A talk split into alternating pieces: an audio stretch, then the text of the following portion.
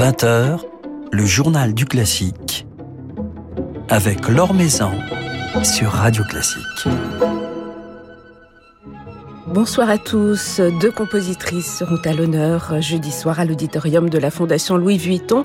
Betsy Jolas et Gisèle Barrault, deux compositrices dont la musique entre en résonance avec l'œuvre de Joan Mitchell, cette artiste peintre américaine célébrée dans le cadre de la formidable exposition Monet Mitchell.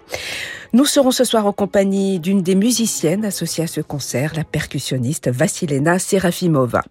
Et puis Thierry Illerito du Figaro nous rejoindra comme tous les mardis pour nous dresser le portrait du jeune violoncelliste Tim Posner qui vient de remporter le prix Thierry Schertz au sommet musicaux de Gstaad.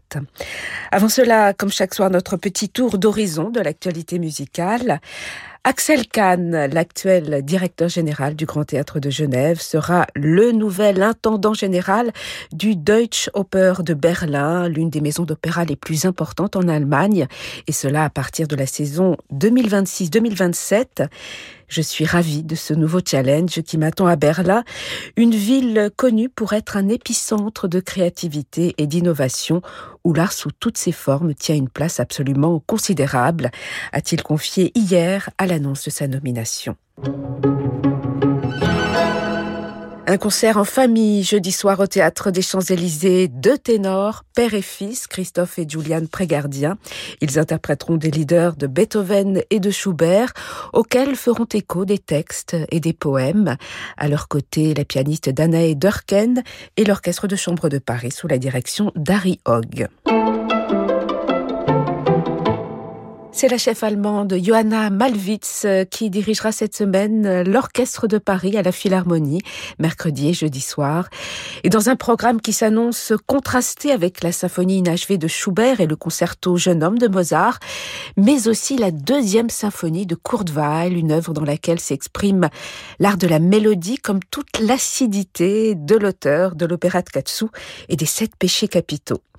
Et c'est le pianiste Igor Levit qui sera le soliste de ce concert. Igor Levit, l'un des musiciens les plus passionnants de sa génération, véritable star en Allemagne et de plus en plus familier du public français. On le retrouvera d'ailleurs au mois d'avril au Festival de Pâques d'Aix-en-Provence aux côtés de Renaud Capuçon. Igor Levit, que l'on écoute ce soir sur Radio Classique dans un prélude des fugues de Shostakovich.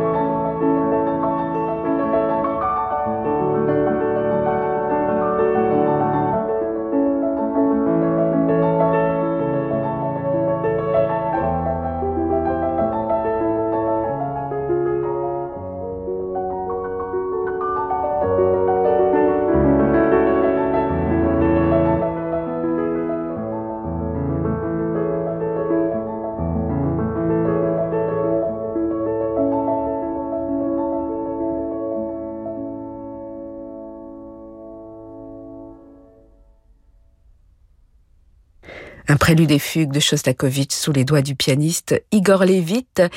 Igor Levit en concert mercredi et jeudi soir avec l'Orchestre de Paris et Johanna Malwitz à la Philharmonie de Paris.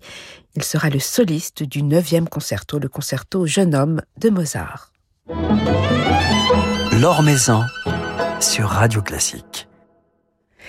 En écho à l'exposition Monet Mitchell, la Fondation Louis Vuitton mettra à l'honneur deux compositrices françaises, Betsy Jolas et Gisèle Barrault, avec lesquelles Jeanne Mitchell, justement, a entretenu des liens amicaux et artistiques très forts, et cela dans le cadre d'un concert qui se tiendra ce jeudi et qui réunira une pléiade de musiciens, parmi lesquels la percussionniste Vassilena Serafimova, qui nous fait le plaisir de passer un moment avec nous ce soir. Bonsoir.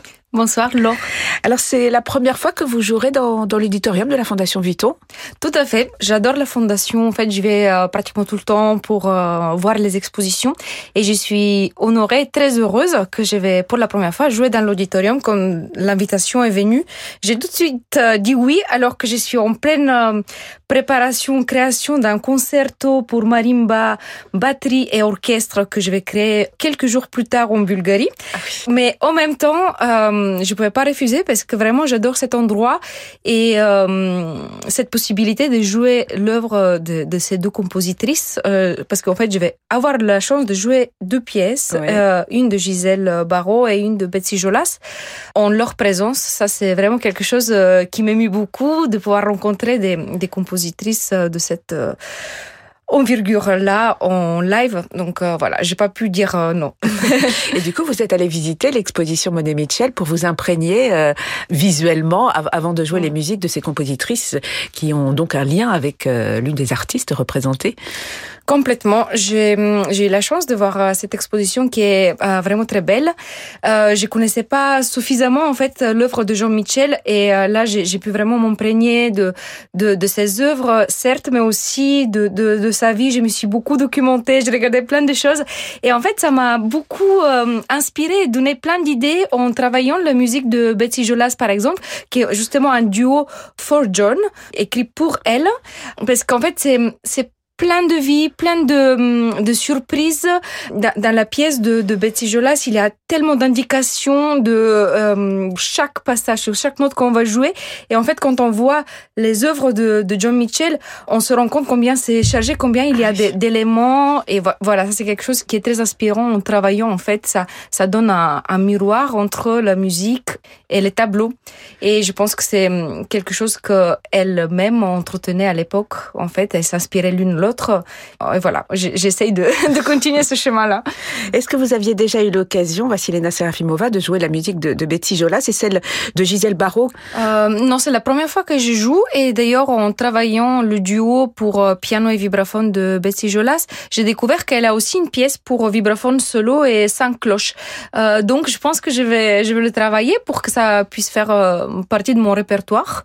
Et euh, Gisèle Baron, c'est vraiment une découverte pour moi, super découverte c'est une œuvre de deux pianos et de percussion qu'on va jouer, Blue Rain, encore très coloré. Moi, parfois, j'entends même un tout petit peu de la musique euh, du, euh, du musique du monde dedans. Je sais pas si c'est parce qu'il y a des congas aussi. Moi-même, je joue d'ailleurs la partie des congas et ça donne tout de suite une couleur euh, peut-être qu'on va vers Cuba ou l'Afrique. C'est une pièce qui est très rythmée, très intéressante avec plein de couleurs et je suis vraiment ravie de de la découvrir et de la jouer bientôt. Vous vous-même, Vassilena Serafimova, en, tant que percussionniste, vous avez un rapport évident, naturel avec l'art contemporain, avec la musique euh, contemporaine. Tout à fait. Euh, la percussion, c'est c'est très c'est très spécifique en fait d'en parler parce qu'à la fois c'est les premiers instruments qui existent parce que la percussion c'était peut-être la première chose vers lequel la voix et la percussion vers lequel euh, l'homme s'est tourné mais en même temps la percussion classique et donc la percussion contemporaine s'est énormément développée au XXe siècle, deuxième partie du XXe siècle. Donc forcément, on est à la création presque en permanence, on est en train de créer notre propre histoire, on va dire. Et donc en tant que percussionniste, je suis amenée depuis euh, toute jeune en fait euh, de travailler avec des compositeurs vivants, de travailler la musique d'aujourd'hui. Forcément, ça me donne un goût et un envie de, faire moi-même aussi des créations, des, des choses qui m'inspirent aussi personnellement. Donc il a un va-et-vient permanent entre jouer la musique des autres et commencer à créer euh, ma propre musique. Et puis s'associer à, des musiciens venus de, différents univers, notamment Tomasenko, avec qui vous formez un, magnifique duo depuis quelques années. C'est un, un, univers, celui du jazz, entre le jazz et le classique, dans lequel vous naviguez à ses côtés. Comment votre duo a-t-il évolué? Comment le percevez-vous aujourd'hui? Oui, c'est tout à fait ça. C'est entre euh, la musique écrite, classique, le jazz, mais aussi finalement on fait beaucoup beaucoup de compositions personnelles. Donc euh, euh, je sais pas que ça évolue en fait à notre rythme, donc euh, très fulgurant. et euh, ça fait maintenant 14 ans qu'on joue avec Thomas. Euh, depuis deux ans qu'on tourne notre deuxième album Bach Mirror, un miroir de la musique de Bach qui nous a tant inspiré depuis qu'on est tout jeune. Il y a certaines pièces qu'on transcrit vraiment fidèlement et d'autres qu'on réécrit complètement à notre manière. On prend un élément essentiel qui nous semble essentiel de l'œuvre de, de Jean-Sébastien et on l'a écrit d'une manière euh, très personnelle. Par exemple, euh, un des morceaux s'appelle Miroir. C'est un, morceau que j'ai imaginé pendant le premier lockdown, où j'étais toute seule euh, dans mon coin en Bulgarie. C'était la première fois d'ailleurs qu'on était séparés avec Thomas pour si longtemps. Euh, on n'a pas joué ensemble pendant deux mois et on a enregistré notre album tout de suite après. Et je trouvais ça très intéressant comme temps de travail parce que ça nous a permis de chacun développer nos idées un peu séparément et de les réunir après cette pause. Et c'était vraiment intéressant parce que d'habitude on vraiment ensemble pendant toute la, toute la période de la création. Par exemple, moi, j'ai pris les premières deux mesures d'un adagio de Jean-Sébastien Bach pour orgue. Je pourrais pas dire exactement combien j'ai augmenté chaque harmonie, mais peut-être 16 ou 17 fois. Euh, plus long, c'est devenu. J'ai, le rythme est devenu un rythme à 9 temps, euh, parce que peut-être j'étais en Bulgarie, donc du coup, c'était un rythme irrégulier qui, qui venait comme ça. Et tout est devenu, enfin, finalement, dans une tourne un peu minimaliste qui fait penser à la musique électronique donc c'était c'est complètement une euh, récomposition en fait personnelle, mais à partir des harmonies et les éléments de Jean-Sébastien Bach.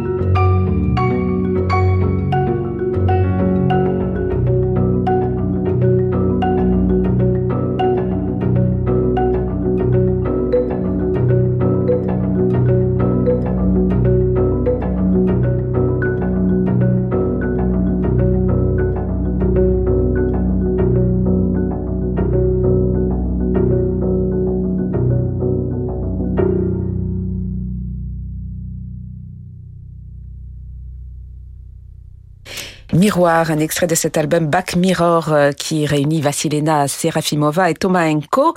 Vassilena Serafimova qui nous fait le plaisir de passer un moment avec nous ce soir. Elle sera jeudi à l'auditorium de la Fondation Vuitton dans le cadre de ce concert qui mettra à l'honneur Betsy Jolas et Gisèle Barrault. On vous écoutait ici avec Thomas Enko. Vous avez d'autres rendez-vous sur scène avec lui, notamment à la Philharmonie de Paris au mois de mars. Un concert dédié au, au jeune public, aux enfants.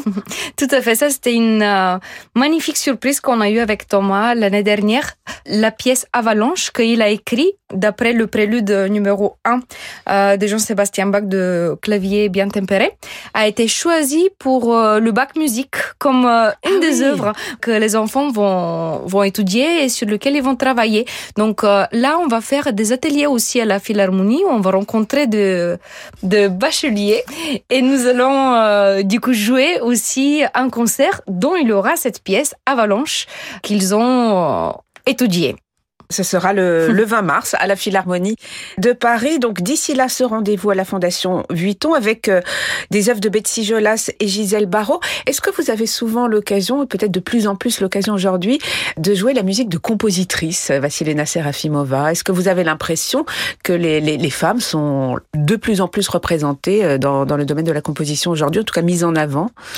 Oui, elles sont de plus en plus euh, m- mises en avant d'une règle générale parce que je remarque qu'il y a un mouvement heureusement euh, général dans ce sens-là.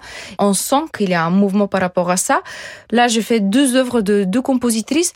Après, il faut vraiment un petit peu dissocier les choses parce qu'en fait finalement je joue beaucoup ma- mes projets à, à moi. En fait je joue avec Thomas comme on a parlé euh, de notre duo. Je joue beaucoup aussi avec euh, la productrice de musique électro Chloé qui est aussi une femme. Donc là on fait aussi vraiment notre musique euh, à nous deux. Donc on va dire qu'on fait la musique des des deux compositrices. Donc euh, finalement en fait j'ai- je joue tellement des projets personnels et autant que femme, euh, je me rends compte que je suis quand même très programmée. Je sais pas si c'est, Oui. c'est toujours euh, très ambigu cette question-là. Est-ce que c'est parce que je suis une femme ou parce que on aime bien les projets que j'ai faits? Euh, J'espère Moi, je que pense que c'est plutôt la seconde. J'espère que c'est aussi la seconde. Mais Mais en tous les cas, il y a un mouvement Ouais. qui va dans ce sens-là. En fait, au moins, on laisse entendre, on laisse la possibilité aux femmes d'être entendues et, et je pense que c'est c'est important. Alors vous évoquiez à l'instant Vassilena Serafimova, euh, Chloé, qui est une des grandes figures de, de la musique électro, avec qui vous jouez depuis euh, quelque temps, avec qui vous formez également un duo. Vous avez enregistré un album ensemble. La musique électro, c'est aussi une part de, de la création de, la musique d'aujourd'hui, puisqu'on évoquait euh, tout à l'heure vos, vos liens naturels avec la musique contemporaine. Et vous aimez mettre en avant justement toute sa diversité, qui inclut également ce, ce domaine de, de l'électro. Oui, c'est très intéressant en fait parce que moi-même, j'étais pas du tout une fan de la musique électro avant de rencontrer Chloé. Et comme souvent ça se passe dans mes collaborations, c'est hum, le contact humain, c'est la relation qu'on développe avec quelqu'un qui m'amène à créer la musique ensemble, de vouloir vraiment mener le projet à quelque chose de constant, quelque chose qu'on va développer. Comme euh, moi, je, je compare souvent mes projets à des laboratoires euh, d'expérimentation parce qu'en fait, on a la possibilité de d'ouvrir des portes euh, inattendues et que que, que je peut-être faisais pas avant. Et avec Chloé, c'est exactement ça parce que la musique électronique, je pouvais pas en faire moi-même parce que je suis pas très forte en technique, on va dire. Et en fait, j'ai songé, je voulais vraiment faire un projet comme ça. J'avais des sons, j'avais des idées, mais techniquement, j'arrivais pas. Et à ce moment-là, euh, comme par hasard, toujours, j'ai eu la proposition de, euh, de travailler avec euh, Chloé autour de la musique de Steve Reich. Et donc, on s'est rencontrés dans cet univers-là, la musique de Steve Reich. Euh, il faut dire aussi un, compositeur et un univers très confortable pour chacune de nous, parce que moi, en tant que percussionniste, j'avais joué déjà des pièces de Reich depuis que j'avais 15-16 ans. Et Chloé, tant que euh, productrice de musique électro, évidemment, elle était très imprégnée de cette musique-là aussi, parce que c'est euh, un peu le pionnier aussi Oui. de la musique euh, La musique minimaliste. répétitive, Euh, minimaliste, ouais. Exactement. Donc euh, nous on a, travaillé sur la musique de Music for 18 Musicians ensemble, mais évidemment on est deux, donc on a fait un remix on va dire de, de cette œuvre-là. On a fait un live de 25 minutes, donc avec des improvisations et encore une fois à notre manière à nous. Et ça nous a donné vraiment l'envie de composer ensemble, de travailler ensemble. Et à ce moment-là aussi, il y a eu le le euh, pavillon de Xavier Veillon à Venise pendant le, le biennale de, de, Venise. Et hum, à, à ce moment-là, il a fait un studio d'enregistrement en fait dans le pavillon français. Et donc, on était invités euh, en tant qu'artistes, comme plein d'autres d'ailleurs. Il y a eu plus de centaines euh, de musiciens qui sont passés par euh, ce pavillon-là. Mais nous, on était un peu les chouchous parce qu'on a resté une semaine sur place. Et là, on a mis vraiment les premiers sons en boîte. On a commencé à travailler vraiment nos à nous, nos compositions personnelles. Et depuis, ça a fait des va et des viens dans toutes les sens. On a joué en live, on est revenu en studio, on a réenregistré plein de choses et on a fait cet album-là qui est sorti l'année dernière. Moi, je peux dire l'année dernière parce que c'est au moment où j'ai accouché de, ma fille. Donc, euh, l'album, il est sorti le 29 euh, octobre. Elle est née le 27, 12 jours plus tard. Euh, autant dire que c'est pas vraiment le, la sortie de disque auquel je me suis le plus occupée. Mais, mais en tous les cas, j'espère qu'on va, ça va vivre longtemps et qu'on va pouvoir le jouer, voilà, plein de fois en, en concert. Bon, on va se quitter avec quelques notes de cet album, non sans rappeler ce rendez-vous de jeudi soir à la Fondation Vuitton. Et mmh. ensuite, vous gagnez euh, la Bulgarie pour euh, la création de, de, ce concerto. Tout à fait. Vous parliez tout à l'heure. Merci infiniment d'avoir passé un moment avec nous, Vassilena Serafimova. Merci à toi.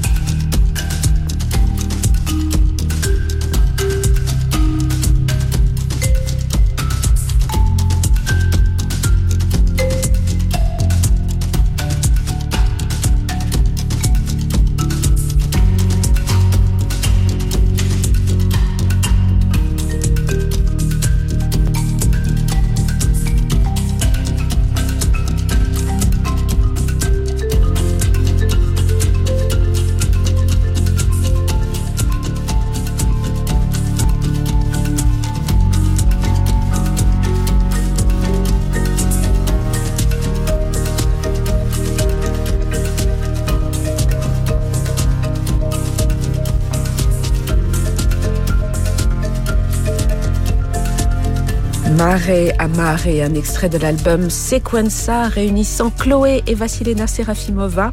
Vassilena Serafimova en concert jeudi soir à la Fondation Louis Vuitton, aux côtés de Marie Vermelin, Lorenzo Soulès, Jean-Frédéric Neuburger, Elisa Oumanes, Saskia Letiec, Laurent Camat et Christophe Beau, un concert qui mettra donc à l'honneur les compositrices Betsy Jolas et Gisèle Barrault. Nouvelle génération de Thierry Lériteau avec le Figaro.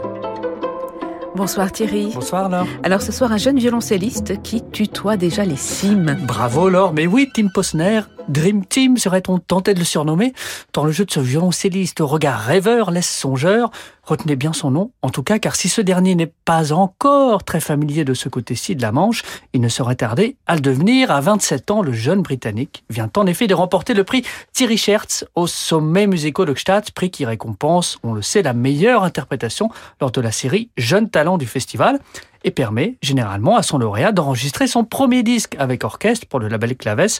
La dernière en date, eh bien, c'était la violoniste danoise Anna Agafia-Egolm, dont j'avais eu le plaisir d'ailleurs de vous brosser le portrait à ce micro. C'était avant même de savoir qu'elle emporterait le prix.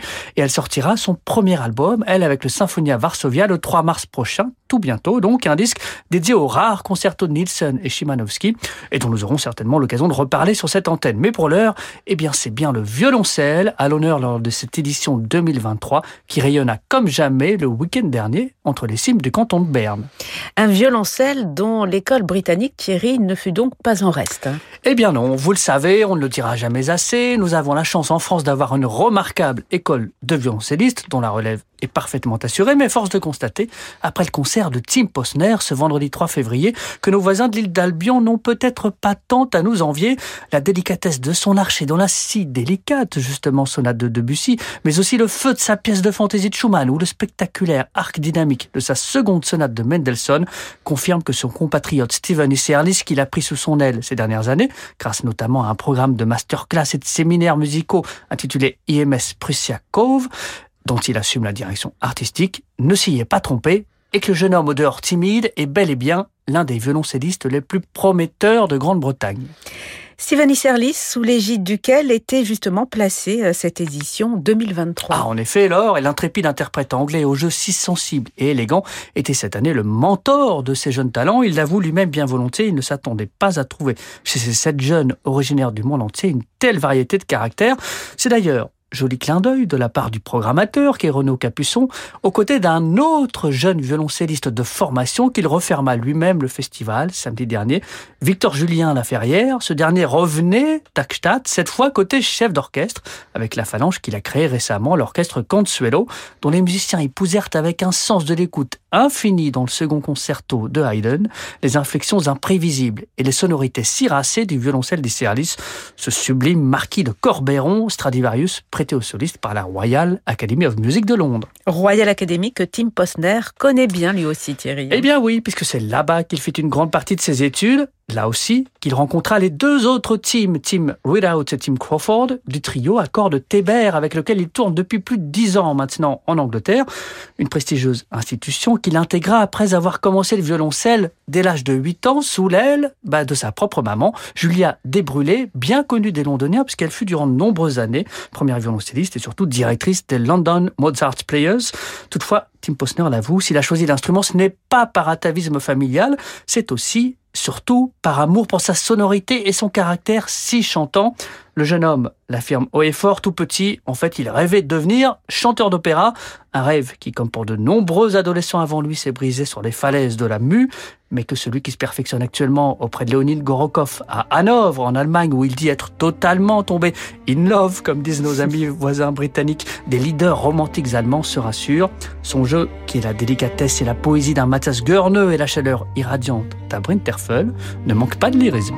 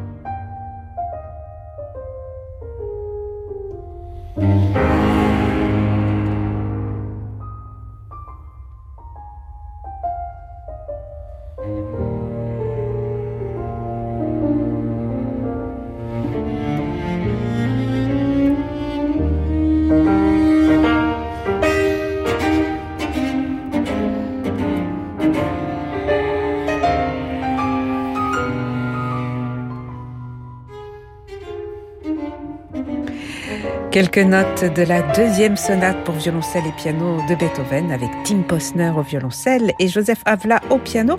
Merci beaucoup Thierry pour ce portrait de ce jeune violoncelliste que l'on a envie de suivre maintenant grâce à vous.